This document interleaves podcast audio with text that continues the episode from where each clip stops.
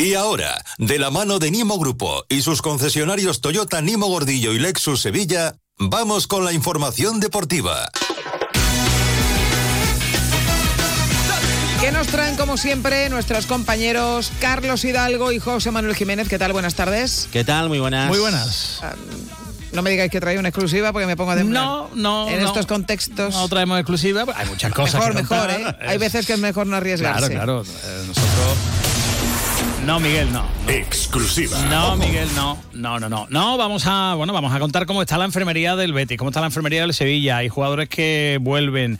Eh, vamos a hablar de la denuncia del Sevilla a Real Madrid Televisión por eh, los vídeos eh, atacando a los árbitros. Va a haber nueva denuncia. Eh, tenemos que hablar de lo que vivimos ayer en la Cartuja, la selección española con ese título de la Liga de Naciones, con una sevillana en sus filas, eh, Olga Carmona, titular, además eh, dio la asistencia de- del 1-0. Bueno, muchas cosas encima de la mesa para analizar y para contar en este día en el que ya se acerca la nueva jornada de liga con el partido del Betis en el Metropolitano, que no sabemos si estará Grisman o no.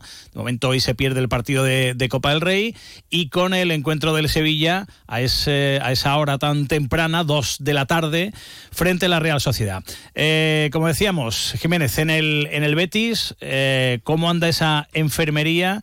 eh, en la que, pues, después del último partido ante el Atlético de Bilbao se sumaron tres integrantes más, Altimira, Fekir y Aitor Ruibal. Y hay algunos que ya poco a poco van, van volviendo, ¿no? Sobre todo el caso de, de Ayoce, muy esperado y muy demandado por los aficionados, aunque el equipo sigue funcionando. Sí, porque en principio esperábamos un par de semanas, ¿no? Cuando se lesionó a Yoce, cuando lo lesionaron en aquel partido eh, frente al eh, Granada. Lo pudieron desgraciar, ¿eh? Sí, eh, al final, pues la cosa se ha ido a un mes y medio. Ya se ha recuperado ese 15 de tobillo y en principio seguramente va a tener minutos en el Metropolitano. Desde ayer está entrenando con normalidad con el grupo y se ha visto también al futbolista trabajando prácticamente a tope y yo creo que sí, que Ayoce tendrá minutos para volver. Ya sabemos que es un jugador de los preferidos eh, por Pellegrini. Y, hombre, a lo mejor no de inicio. También hay un factor y es que Fekir podría perderse el partido. Hoy ha estado en el gimnasio, ya eh, hemos comentado que eh, los médicos eh, han, recomendado, han recomendado a Fekir que descanse unos días. Y bueno, no está con el grupo. Eh, Yo creo que entrará en la convocatoria, pero eh, vamos a ver, vamos a ver qué eh, tenemos en claro los próximos días, porque es muy probable que Fekir no juegue el partido, con lo cual Fornal se vería desplazado a esa posición en la media punta y ahí se abriría una opción para que mm, Ayoce pudiera jugar de inicio, teniendo en cuenta que es uno de los preferidos de Pellegrini, que va a entrenar con normalidad durante la semana, bueno, tendría opciones, pero eh, también es cierto que eh, le falta ritmo después de mes y medio y seguramente eh, habrá otras opciones. Ahora que ya el Chimi está disponible, que William José, bueno, pues está jugando bien últimamente, el otro día se, se asoció bastante bien con el Chimi, ahí podría regresar a San, por ejemplo, al equipo titular, bueno, maneja opciones Pellegrini. Ayoce, recuperado, estará en la lista de convocados y también apunta a esa lista Guido Rodríguez. Por fin. Bueno, pues prácticamente tres meses. Se lesionó el 7 de diciembre, ahí en la antesala del partido frente al Real Madrid. Recordemos que tuvo que pasar por el quirófano, ha cortado plazos. eh, se esperaban tres, cuatro meses y al final, antes de los tres meses, va a volver a la lista de convocados. Y a ver qué pasa con Guido Rodríguez, eh, jugador cuyo futuro está en el aire. Ha coincidido el regreso con el momento álgido de Johnny Cardoso, que ha hecho, bueno, pues que no, se le eche en falta eh, tanto a, a Guido Rodríguez, jugador fundamental hasta la lesión para Manuel Pellegrini. Y vamos a ver, porque el otro día ya escuchamos a Ángel Aro, eh, era bastante claro, ¿no? Bastante pesimista respecto a la posibilidad de llegar a un acuerdo para renovar a Guido. Hablaba de que el representante daba largas. Eh, bueno, pues ayer nació la hija de Guido Rodríguez. eh, felicitamos a, Felicidades. a sí. Guido. Eh, besitos para Renata. Exacto, nació el Día de Andalucía y ojo al mensaje en, las redes sociales. Una foto ah, con su hija en brazos, recién nacida. Por la ventana se ve al fondo el, el estadio Benito Villamarín.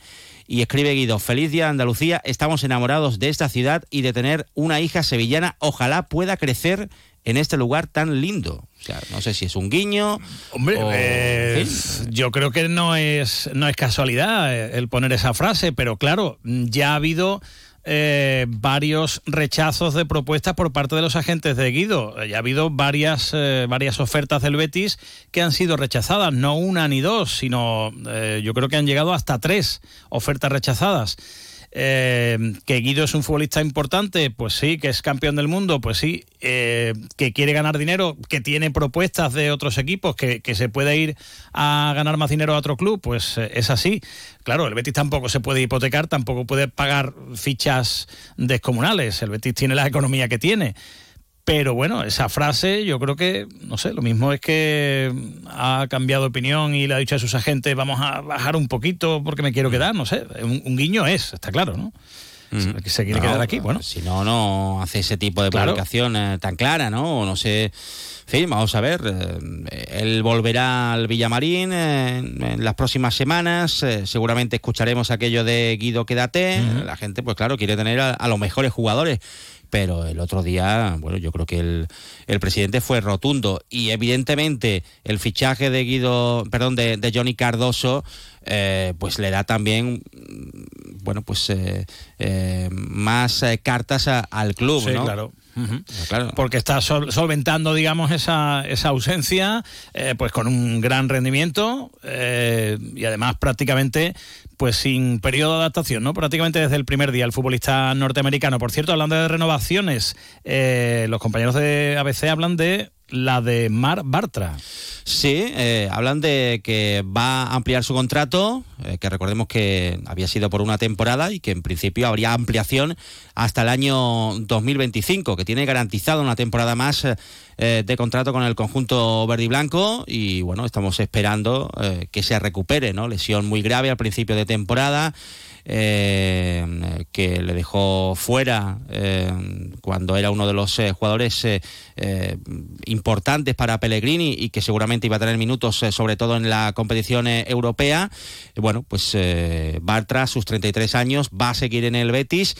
Eh, y esperemos que a finales de marzo, principios del mes de abril, eh, pueda volver a jugar, aunque va a ser complicado ¿no? que pueda llegar ya eh, a tener muchos minutos esta temporada. Bueno, vamos a hablar del, del, Sevilla, que también anda con la enfermería bastante cargada. Además, esta semana recuerden que no están Sou y Ocampos, que están sancionados.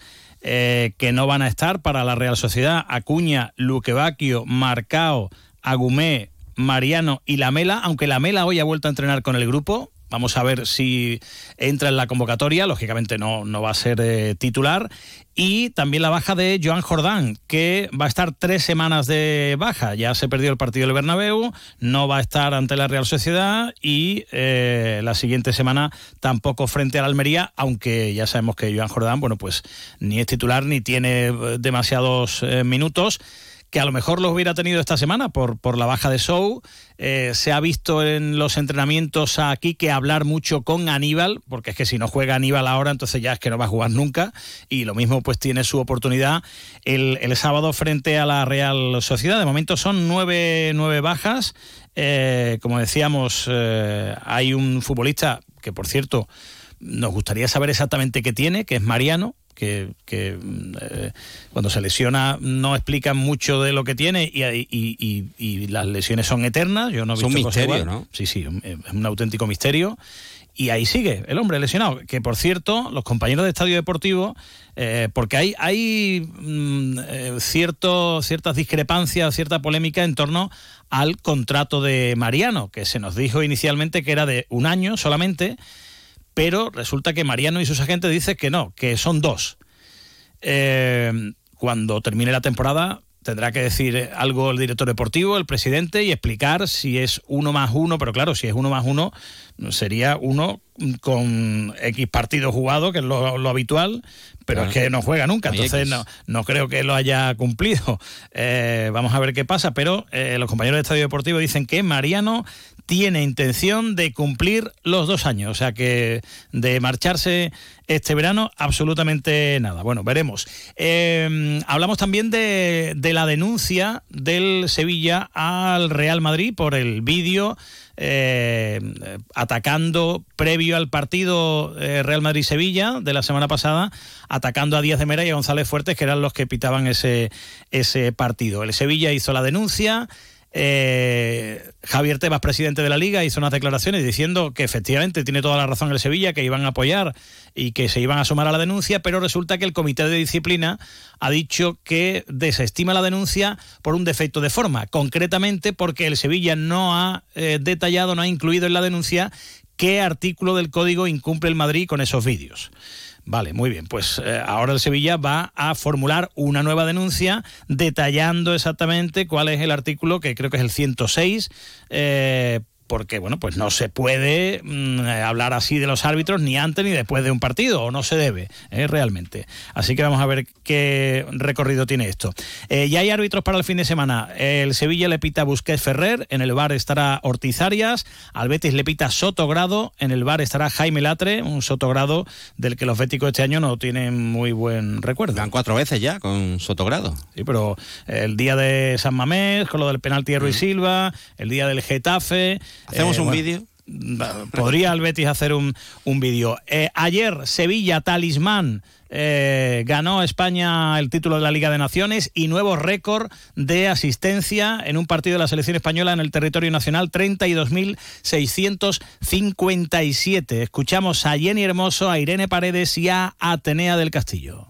El otro día ya estábamos muy contentas con, con la gente que, que estuvo, hoy lo volvemos a superar y qué decir, jugamos en casa eh, para nosotras es un placer poder conseguir títulos aquí con nuestra gente, sentir su, su apoyo y, yo creo que esto tiene que ir a más y esto se está demostrando que el fútbol femenino es el futuro. Eh, hay que aprovechar que estamos en un momento dulce esto nos da fuerza para seguir trabajando. Bueno, pues eh, esperemos que la escuchamos ayer. Que exactamente, estuvo anoche con nosotros. Enhorabuena a todas y a todos. Gracias, chicos. Adiós. Adiós. Cuando conduces un Lexus NX híbrido o enchufable, respira seguridad. Sientes que la aceleración fluye, te sumerges en nuevas sensaciones, descubres que la carretera es tu elemento y que la vas a disfrutar como pez en el agua.